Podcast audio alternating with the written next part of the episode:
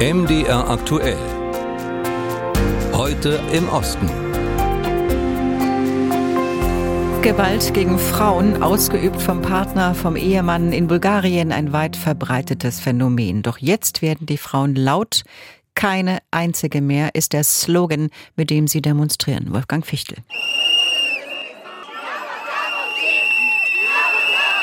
Wir werden nicht mehr leise sein, rufen sie. Tausende Frauen in Sofia und in vielen anderen Städten in Bulgarien. Es reicht ihnen. Schlafen Sie gut, Richterin? fragt eine auf einem Plakat wütend.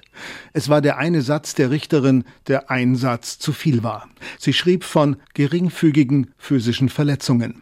Es ging um eine gebrochene Nase, einen brutal rasierten Kopf und 21 tiefe Messerstiche. Ein 26-jähriger, schon polizeibekannter Schläger soll das seiner 18-jährigen Freundin angetan haben. Aus Eifersucht, sagt die Mutter der jungen Frau. Einfach so. Es gab keine Drohungen vorher. Er klingelte an der Tür und stach einfach los.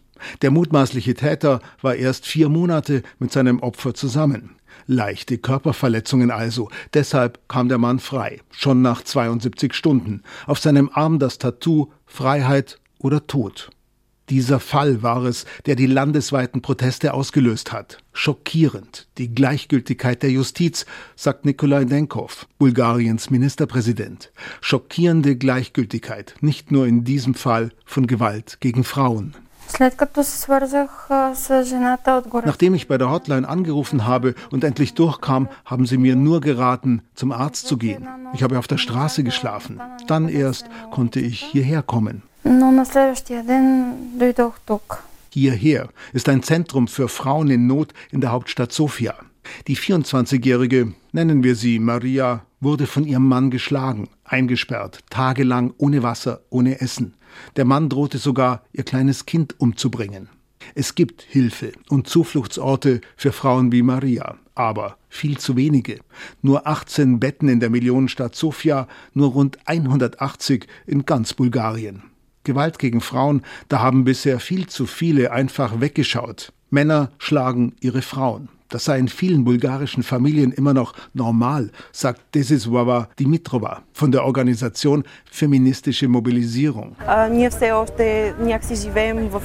Wir leben in Bulgarien immer noch in dieser patriarchalischen Welt. Die Rolle der Frau besteht nur darin, Mutter und Hausfrau zu sein, zu Hause zu bleiben, sich um ihren Mann zu kümmern, ihm zu dienen.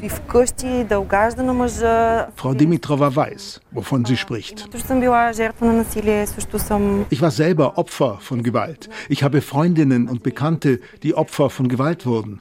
Deshalb bin ich Aktivistin. Keine mehr, die stirbt. Das ist meine einzige Motivation im Moment.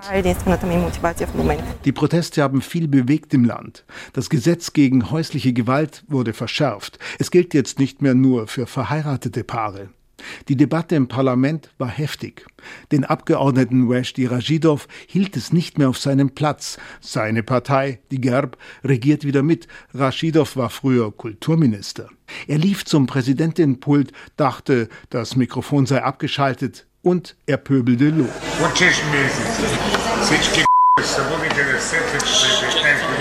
Was soll der Unsinn mit diesem Gesetz? Alle Huren kommen plötzlich drauf, dass sie vor 16 Jahren vergewaltigt wurden. Danach war die Empörung groß. Raschidov ist deswegen inzwischen zurückgetreten hat sich entschuldigt. In die Ukraine jetzt Cannabis-Legalisierung. In der Ukraine hat der russische Überfall das Thema wieder aktuell gemacht. Voraussichtlich im September soll über die entsprechende Gesetzesvorlage endgültig abgestimmt werden. Sie sieht die Legalisierung von Anbau und Abgabe von Cannabis zu medizinischen Zwecken vor. Sabina Mattei. Bereits 2019 wollte die Ukraine Arzneimittel auf Basis von medizinischem Cannabis legalisieren. Damals scheiterte das Vorhaben. Nun hat der russische Krieg gegen das Land das Thema wieder aktuell gemacht.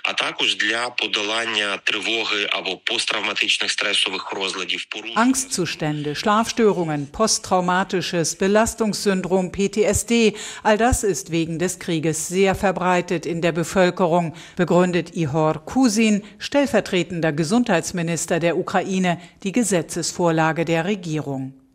Die Zahl von Menschen mit diesen Störungen wird steigen und damit die Zahl der Patienten, bei denen andere Therapien nicht anschlagen. Mehr als die Hälfte der ukrainischen Bevölkerung könnte wegen des Kriegs PTSD entwickeln, schätzte das Gesundheitsministerium bereits letztes Jahr. Insbesondere Soldaten sind davon betroffen, Kriegsversehrte wie Michailo Bakaljuk, der an der Front ein Bein in einer Sprengfalle verloren hat.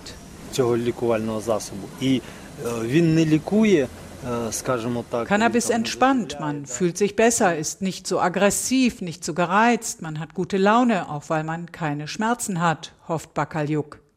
Der Chefchirurg einer Reha-Klinik im westukrainischen Lviv hält die Legalisierung von Cannabis aus schmerztherapeutischen Gründen für überfällig. We know that the experience of usage these drugs in the patient with the oncology disease and with the patient of the chronic pain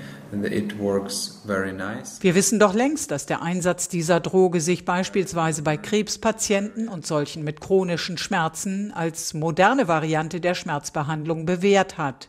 Das geplante Gesetz sieht die Lizenzvergabe zum Anbau von Cannabis vor. Außerdem sollen ukrainische Unternehmen und Einrichtungen der Gesundheitsversorgung künftig Medikamente auf Cannabisbasis kaufen, transportieren, lagern und vertreiben dürfen.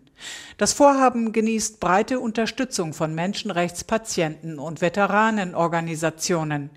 Die ehemalige Ministerpräsidentin Julia Timoschenko, jetzt in der Opposition, befürwortet zwar das Ziel, die Vorlage aber hält sie für zu lax. Тут просто написано вирощування, переробка, äh, Export, Import, äh, Da ist die Rede von Anbau, Verarbeitung, Handel von Cannabis, aber nicht davon, dass dies ausschließlich zu medizinischen Zwecken erlaubt sei. Außerdem steht da beispielsweise nichts von Mengenbegrenzungen. Im Grunde werden keine Kontrollen festgelegt. Timoschenko fürchtet die de facto Legalisierung des generellen Handels mit Marihuana. Befürworter argumentieren dagegen, das geplante Gesetz unterbinde den Schwarzmarkt und damit die Kosten für Patienten, die sich Cannabis zur Therapie bisher illegal besorgen müssten. Andere kritisieren das Importverbot von Cannabis bis 2028 der Vorlage, weil der Aufbau von Anbau und Verarbeitung im Land einige Jahre dauern dürfte, könnte die Therapie mit Cannabis sich so verzögern. Zudem fehlten Regelungen für Forschung, Entwicklung und klinische Studien. Die Abgeordneten beraten nun über Änderungen. Voraussichtlich im September soll das ukrainische Parlament endgültig abstimmen. Und nun nach Tschechien. Der Barbie-Film, der wird ja geradezu überall gehypt. Auch in Tschechien sind die Kinos voll, die Farbe Pink ist dort wieder in und der Verkauf von Barbie-Puppen ist sprunghaft gestiegen. Auf der anderen Seite sorgt auch Tschechien für Aufsehen in Hollywood, denn im Film wird Glaskunst aus Böhmen präsentiert. Und auch das Museum für den tschechischen Filmpionier Karel Sämann in Prag freut sich über Aufmerksamkeit. Mehr von Mariana Alweis. Durch das Karel Semman Museum in Prag winden sich Besuchergruppen. Fans des tschechischen Filmregisseurs fotografieren sich in seinen typischen flachen Kulissen. Familien mit Kindern versuchen sich an eigenen Animationen mit Plastikschablonen. Ob das schon der Barbie-Effekt ist, kann Gründungsdirektor Marcel Kral nicht sagen. Im Sommer sei das Museum neben der Karlsbrücke immer voll. Auch der Einsatz von Semmerns Spezialeffekten aus den 1950er und 60er Jahren im Barbie-Film überrascht ihn nicht. Nicht unbedingt, weil er wird oft erwähnt, egal ob das Regisseure wie Tim Burton oder John Stevenson, Terry Gilliam zum Beispiel von den Monty Pythons. Das sind alles Leute, die wirklich sich auf ihn berufen, auf seine Art, die Filme zu machen und die bis heute eigentlich eingesetzt wird. Was uns mehr überrascht hat, war eben die Tatsache, dass äh, es Barbie ist. Ah, sieht aus, als wäre der Strand zu viel Strand für dich, Ken. Wenn ich nicht schwer verletzt wäre, würde ich dich in den Sand stoßen. In dem Film von Greta Gerwig verletzt sich Ken im Meer, weil er gegen die 2D-Kulisse einer Welle knallt. Ken, Schauspieler Ryan Gosling war es auch, der auf eine andere Reminiszenz an den tschechischen Filmpionier hinwies, in den Fahrten aus der Barbie-Welt, im Auto, auf einer Rakete oder einem Boot. Was soll ich denn jetzt tun? Du musst raus in die echte Welt. Sie haben diese Übergangssequenz gebaut. Das sah wie ein alter Karel Semmann-Film aus. Manche Einstellungen sind nur vier Sekunden zu sehen. Da steckt so viel Liebe in jedem Detail. Gosling war vor zwei Jahren für einen Dreh in Prag und besuchte auch das Semmann-Museum. Davon zeugen begeisterte Nachrichten in den sozialen Medien. Das Museum erfuhr erst später davon, aber in den Kameraaufzeichnungen sind Gosling und seine Familie deutlich zu erkennen, trotz Corona-Masken und Baseballcaps.